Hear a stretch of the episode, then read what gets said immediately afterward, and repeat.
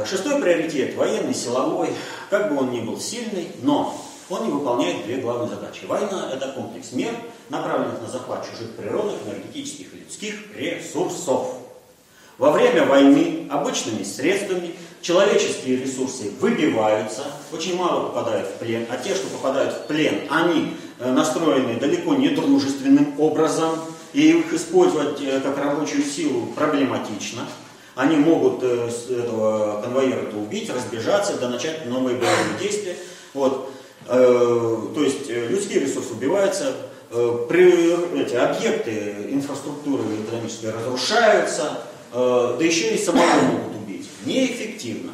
И поэтому э, был изобретен другой приоритет управления, обобщенных средств управления, или же войны, средств ведения войны. Это более высокий приоритет. Какой? Пятый. Оружие геноцида или би, биогенное оружие, будем говорить так.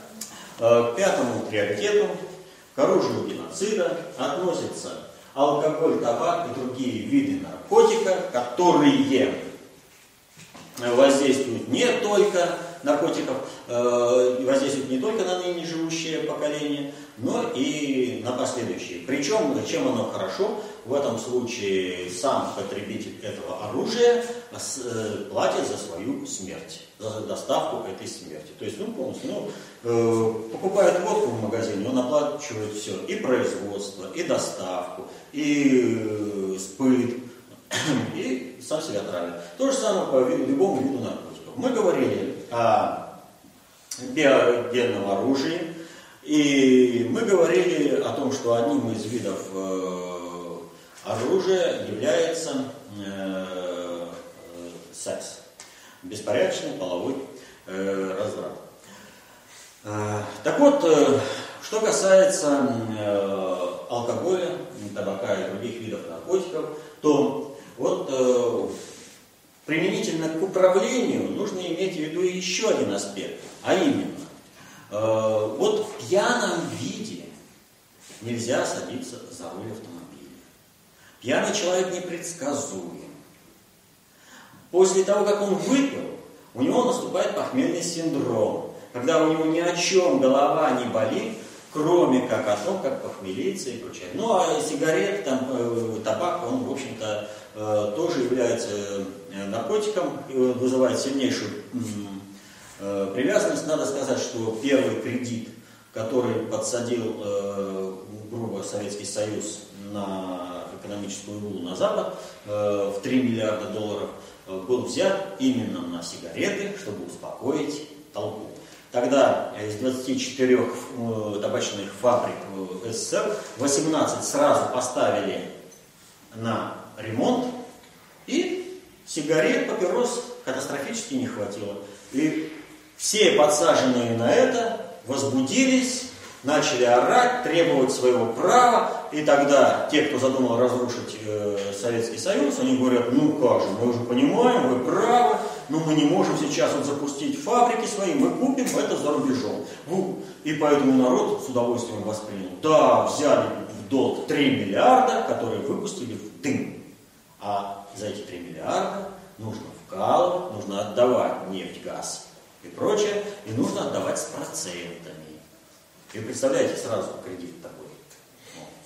Так вот, э, когда мы знаем такие последствия при употреблении алкоголя и табака э, на человека, то, естественно, возникает вопрос, а насколько допустимо руководителю любого уровня, особенно руководителю государственных структур управления, вообще сотруднику государственных структур управления, пить спиртное и курить. То есть, насколько адекватен, насколько правильно будут в соответствии с интересами народа приниматься решения, если человек находится под воздействием алкоголя и табака. И результат показывает, у нас вот э, в России есть прекраснейший пример э, того, насколько это губительно для страны. Как вы помните, настоящий русский мужик Ельцин Борис Николаевич по старой русской традиции, как нам говорят, любил заложить за воротник. Весь мир смеялся над таким президентом, как он над оркестрами дирижирует. А пьяный президент не мог наладить порядка в стране. Ну, он, в принципе, и не мог наладить его в принципе, поскольку он был всего лишь э, марионеткой в этом управлении.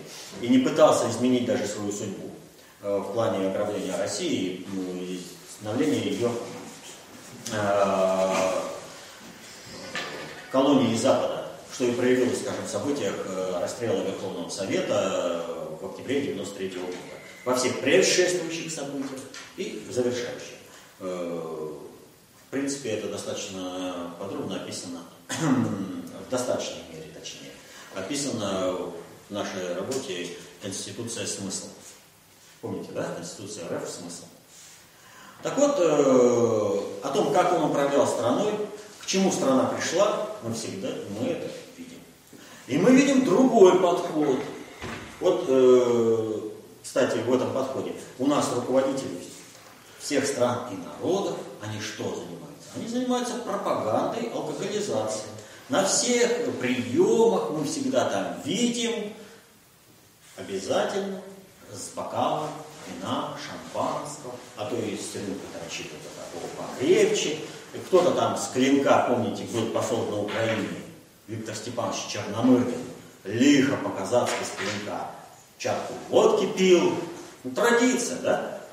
Вот. Ну и какое, в общем-то, потом можно было ожидать от того же Виктора Степановича Черномырдина с его таким отношением к водке. Обычное. Помните? Басаев, говорите громче, когда бандиты Басаева захватили больницу. Вот Басаев и сказал на весь мир, потому что об этом его попросил премьер-министр, который опустился до уровня разговора с обычным бандитом. Он опустил всю страну, премьер-министр, да еще попросил говорить погромче. Вот. Результат, он бандитизм, взрывы домов, э, война э, в Чечне, э, которую с трудом прекратил Путин. А отношение Путина к этому. Помните его попытку перевести фуршеты на сок? Помните? Ничем не завершилось. То есть, когда несколько раз это показали, что по пожеланию Владимира Путина и имя президента, имя страны, вместо шампанского пили сок. Это достаточно быстро прекратилось. А потом находится, вот, то есть есть давление среды. Все происходит наилучшим образом, сообразно реальной нравственности и этики всех участников процесса. То есть э, Путин находится в определенных условиях. И потом, когда находится какой-то патриот, который Путину начинает, а вот он с кружкой пива, там вот он делает, да? Вы Путина пьяным видели? Вы видели, чтобы он пьяным принимал решение? Нет. Вы видите результат его управления? Видите.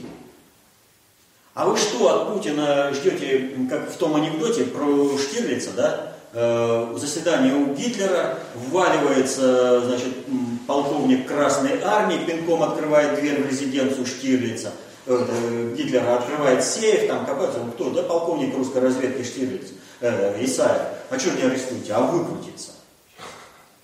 То есть вы понимаете, что вы требуете, когда вот ну, с требованиями там, вот он там концептуально определился и все прочее.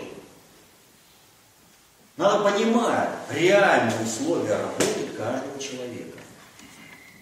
Он попытался, не получилось. Зачем голову ломать? Нужно медленно изменять обстоятельства, в которых работаешь. Так вот, э, мы прекрасно знаем, что, э, о чем он говорил, что подпоил э, вождя, он какие хочешь указы напишет, какие хочешь законы издаст, и свое племя в рабство сдаст. Борис Николаевич Ельцин. Наглядный пример того, что происходило в нашей стране. Вечно пьяный, необходимые законы по колонизации России подписывались, э, все попытки, как скажем, ну, структурные, этому э, не попытки даже, а видимость этих попыток была пресечена, он Россию в рабство сдал и кредитов набирал. И вспомните, для того, чтобы заплатить какие-то пенсии, там, зарплаты, да, всегда э, о чем говорили? А вот даст кредит МВФ или не даст?